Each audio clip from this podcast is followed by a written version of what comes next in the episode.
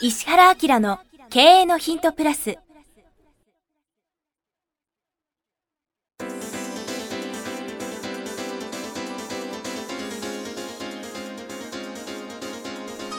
ポッドキャスト石原明の経営のヒントプラスは勝てるビジネスモデルや売れる仕組みの作り方。経営者や起業家が持っておくべき能力とその磨き方。リーダーの育成や強い組織の作り方などについて経営コンサルタントの石原明がリスナーの皆様からのご質問に直接お答えする形でお伝えしていく番組です。企業を継続発展させるためのノウハウを提供する日本経営教育研究所がお届けいたします。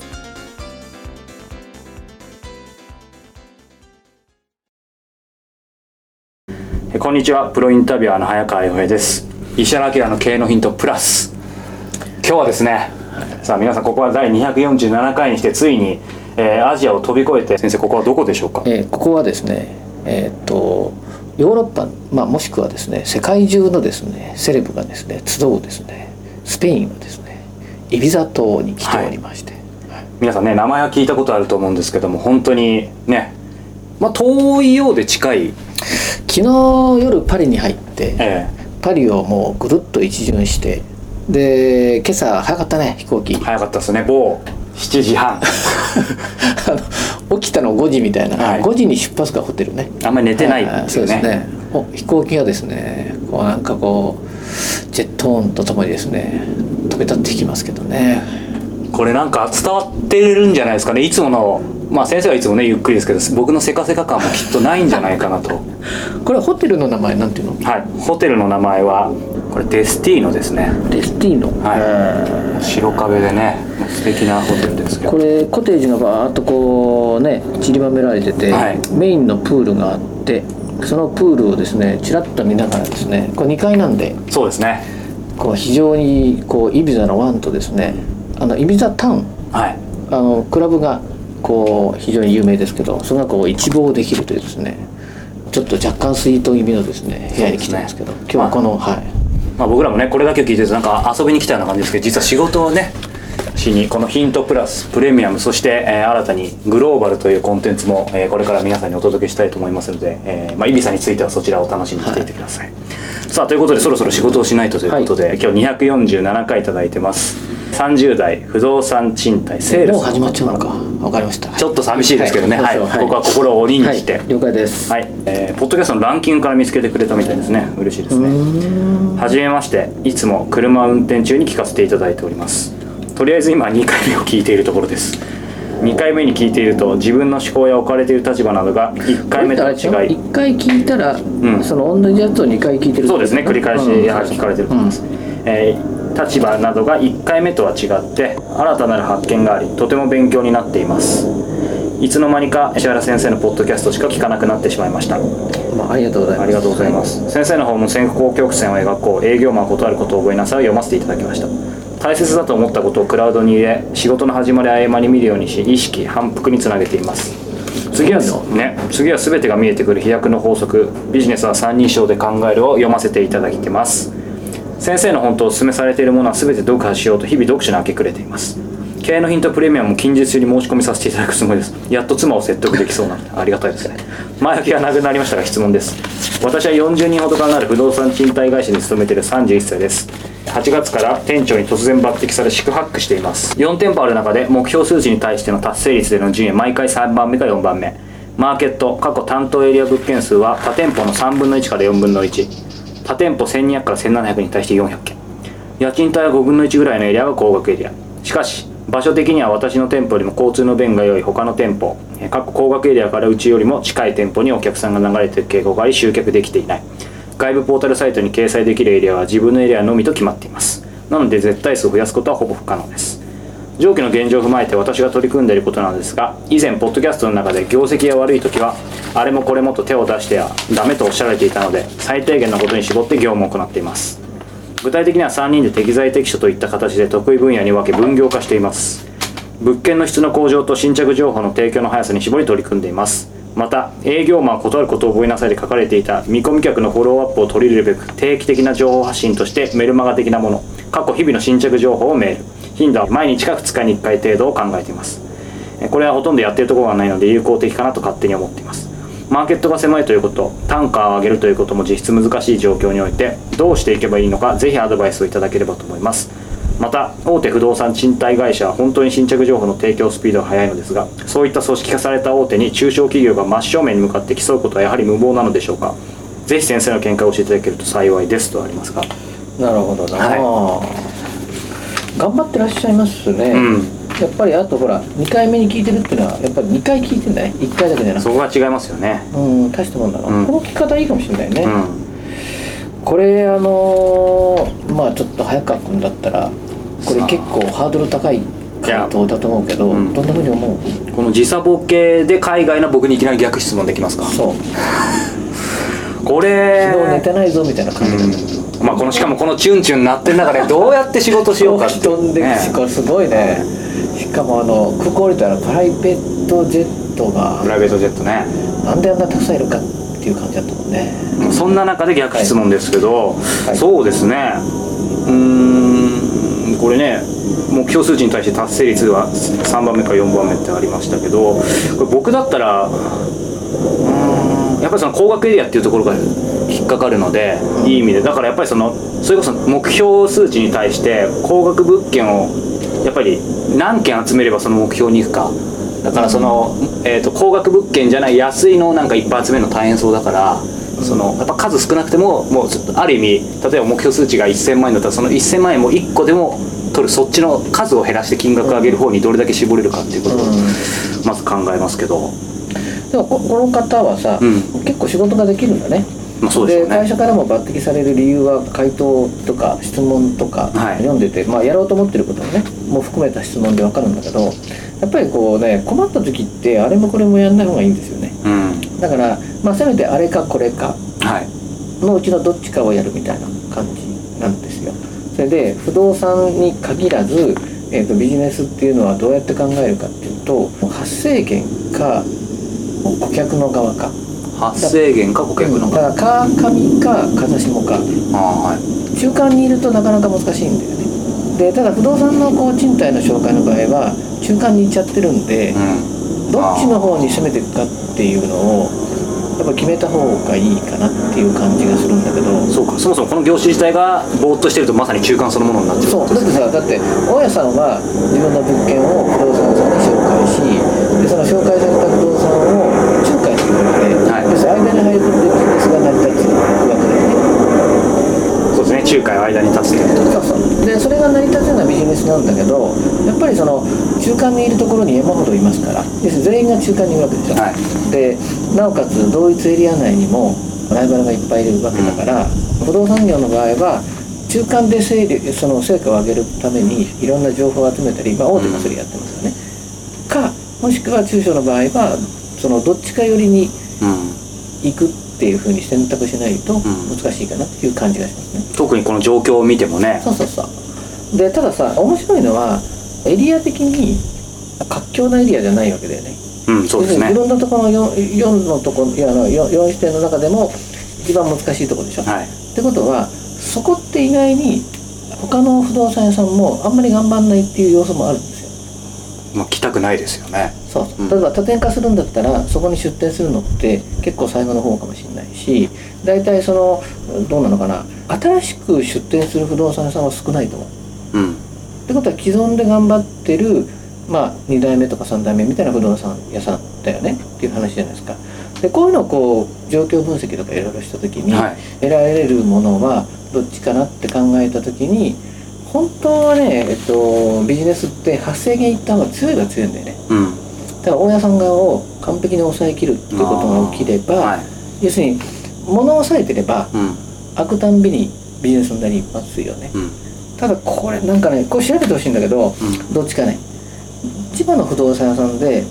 大家さん系をかなり強く抑えてるところがなければ、うん。僕だったらそっち行くかな。発生源そうそうそうそう。要するに物持っててその物に人が入れ替わり入れ替わりするわけじゃん、はい。で人気物件なんかは空いた瞬間に人がパンって入るので、うん。なので顧客を追っかけるよりもうん。物を抑えに行く方が強いっていう。でその本当にいいもの持ってればねやっぱり知ってる人は来ますよね。でそのまあ大家さんに対するその接触頻度なりなんなりを、もう3人リアルな営業だよね、だからこれ大手にも密着すれば勝てるので、足しげく通うみたいな感じにしてまあ例えばオーナーも面白くて1個しか持ってないわけじゃなくてはい。3個も4個も入ってて、でそこの気になってるところがなかなか人が入んないみたいなところを一生懸命頑張って決めると、いくかなっていう感じもなくはないね。うん。で逆にそのもう調べてみた上で地場の不動産屋さんがもう相当根強く大家を抑えてるとすると、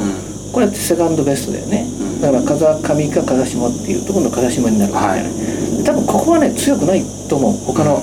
不動産屋さんが。うんでインターネットで問い合わせしてくるまあ電話ではないかもしれないけどまあ例えばえー何かでアクセスしてきた時に、そことのグリップを、ん。それからすごくもうなるべく早く速やかに間を詰める。問い合わせした人のととの自分ね。ああ直接ね顧客だからえっと、仲間になって一緒に探しましょうっていうそのスタンスに立てるような距離の詰め方を。ああ確かに。それがないとね差別化できないですよねだから早くそのメールできたものをメールを繰り返し売ること、あるいは今のこのメールマガジン出したりとかするってことはお客さんもきっとそういうことを期待してるから、うん。メールマガジンの内容もどっちかっていうと借りる側にすごい支援してますよみたいな立て付けね、なるほどね。うん、それでもうとにかくね電話で話したら勝ち。うん。会ったら勝ちっていうふうにメールでの問い合わせなりなんなりを、とにかくリアルな交渉に持っていくかどうかっていうのはとにかく勝負。そしといてそのエリア内で物件探すっていうような感じのやつがセカンドベスト。なるほど。でこのどっちがええかなんだろうっていうのをそのエリアとうん。ライバルと、さらにはあの、うん。あれですね自分たちのまあそのあんまり若い人たちがうん。頑張って頑張って頑張って、うん。すごいお年寄りの世話も、まあ難しいかいいか、うん。得意なのかどうかっていうのもあるし、うん。そんなような感じで考えたらいいかもしれないなっていうね。それあの最初の前者の方の発生源をもし抑えるんであれば、うん。必ずしもなんか勝手なイメージですけど別にホームページとかをすごい作り込まなくても別にいいんですかね。まああった方がいいと思うんですけど。ホームページのカラーをどうするかだよね、うん。だから目的に合わせてどっち向きなのかっていうことをちゃんとやりますとでそれが分かるようなホームページの作り方にした方がいいので、ベースはしっかり作った上でプラス特色を出す、うん。うん、かな。でもなんかあんま脱線しちゃったんですけど僕も某日本の南の方にの島の方に住もうと思った時に 家を探した時やっぱりなんかそのどっちかのスタンスだったなって今思い出すとやっぱありますね。そこは勝ってるところだから。そうそうそう。だから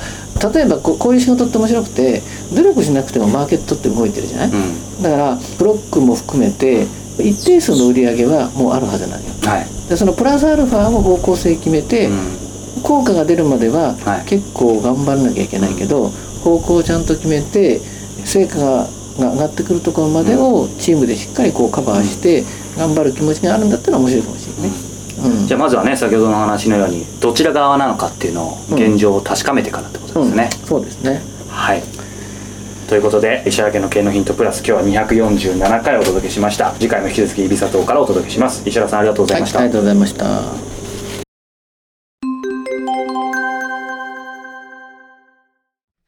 いつも経営のヒントプラスをお聞きいただいてありがとうございます。今日はですね、お知らせがあります。石原家の経営のヒントプラスの、これは何と言ったんですかね、兄弟バージョン、プレミアムバージョン、むしろ。そうですねはい石原明経営のヒントプレミアムのご紹介です。すでにご存知の方も多いと思いますが、改めて石原さんにこの石原明経営のヒントプレミアムについていろいろちょっとお話を簡単に伺いたいと思うんですけど、そもそもこの、まあ、コンセプトとか、これ、ほら、経営のヒントの方が Q&A なんですよね。だから、まあ、いろんな形で質問していただいたことで、これは面白いなっていうことで、まあ、聞いてくれてる方全体にもね、価値があるなとか、あるいはコンテンツとして発信しておくことで、時間を過ぎてもね、まあ、3年後でも5年後でも10年後でも価値があるみたいな感じで、答えたいなってことをピックアップして答えてるんだけど、ただ、僕が言いたいことっていうのを、ね、しかも、リスナーの方たちにとって、実はこういうことを本当に知っておったら価値がありますよみたいなことを逆に喋る機会がないなと。質問だから。Q&A じゃ限界ありますよね。そうそうそうそう。で、まあそれをその早川君とも相談しながら、じゃあちょっとその、まあアップグレード版として、しかも言いたい内容を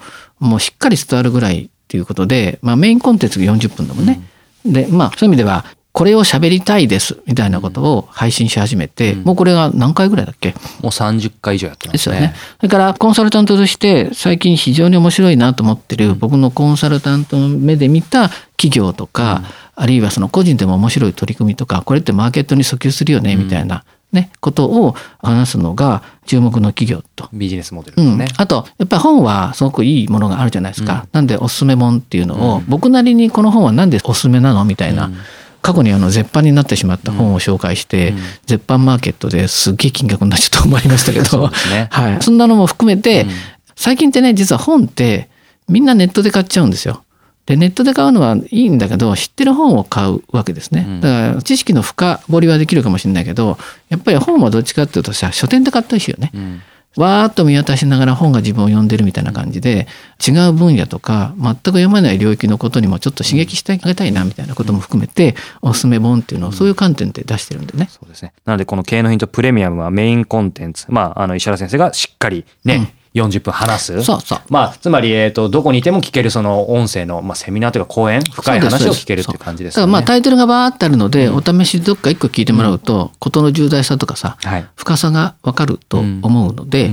気に入っていただいたらいろんなコーナー聞いてもらったらありがたいですね。はいはい。この石原明の経営のヒントプレミアム、毎月1回27日に発売します。過去に配信した回もすべて単品でも購入いただけます。で、これから配信する分についてはですね、定期購読とかその年間定期購読っていうのもあるので、その方があの倍速音声もついたり、あとね、いちいち毎回買わなくてもいいので、そうですねはい。特に12ヶ月の年間定期購読は、あの、先生の勉強会？はい。の招待券もプレゼント2回。あ、そうなんだよね。はいあの、リアルでやってる勉強会が東京、長野、大阪であって、それなんかの招待もね、されるんだよね。なのでそういう特典もつきますので、ご興味のある方は、ウェブサイト石原明 .com から、ポッドキャスト、経営のヒントのバナーに進んでいただくと、ポッドキャストの各サービスがあるので、そこからプレミアムのページに進んでください。もしくは、経営のヒントプレミアムと検索していただいてもページに行けますので、そこからチェックしてみてください。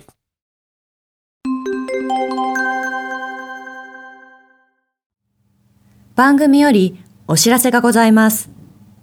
当番組は第1回より無料で公開しておりますが、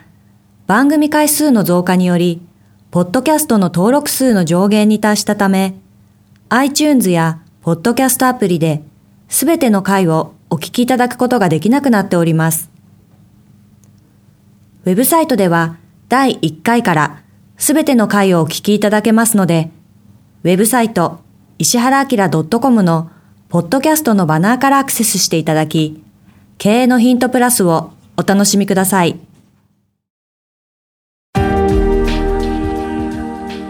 今日のポッドキャストはいかがでしたか？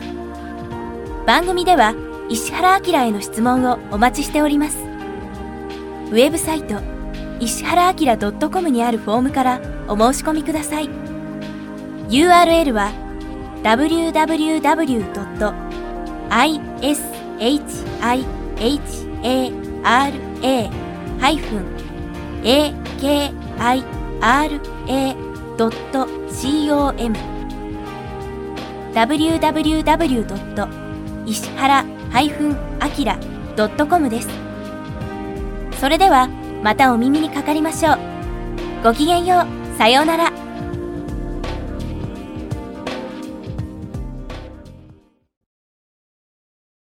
この番組は提供日本経営教育研究所プロデュースキクタス早川洋平制作協力若菜はじめナレーション岩山千尋によりお送りいたしました。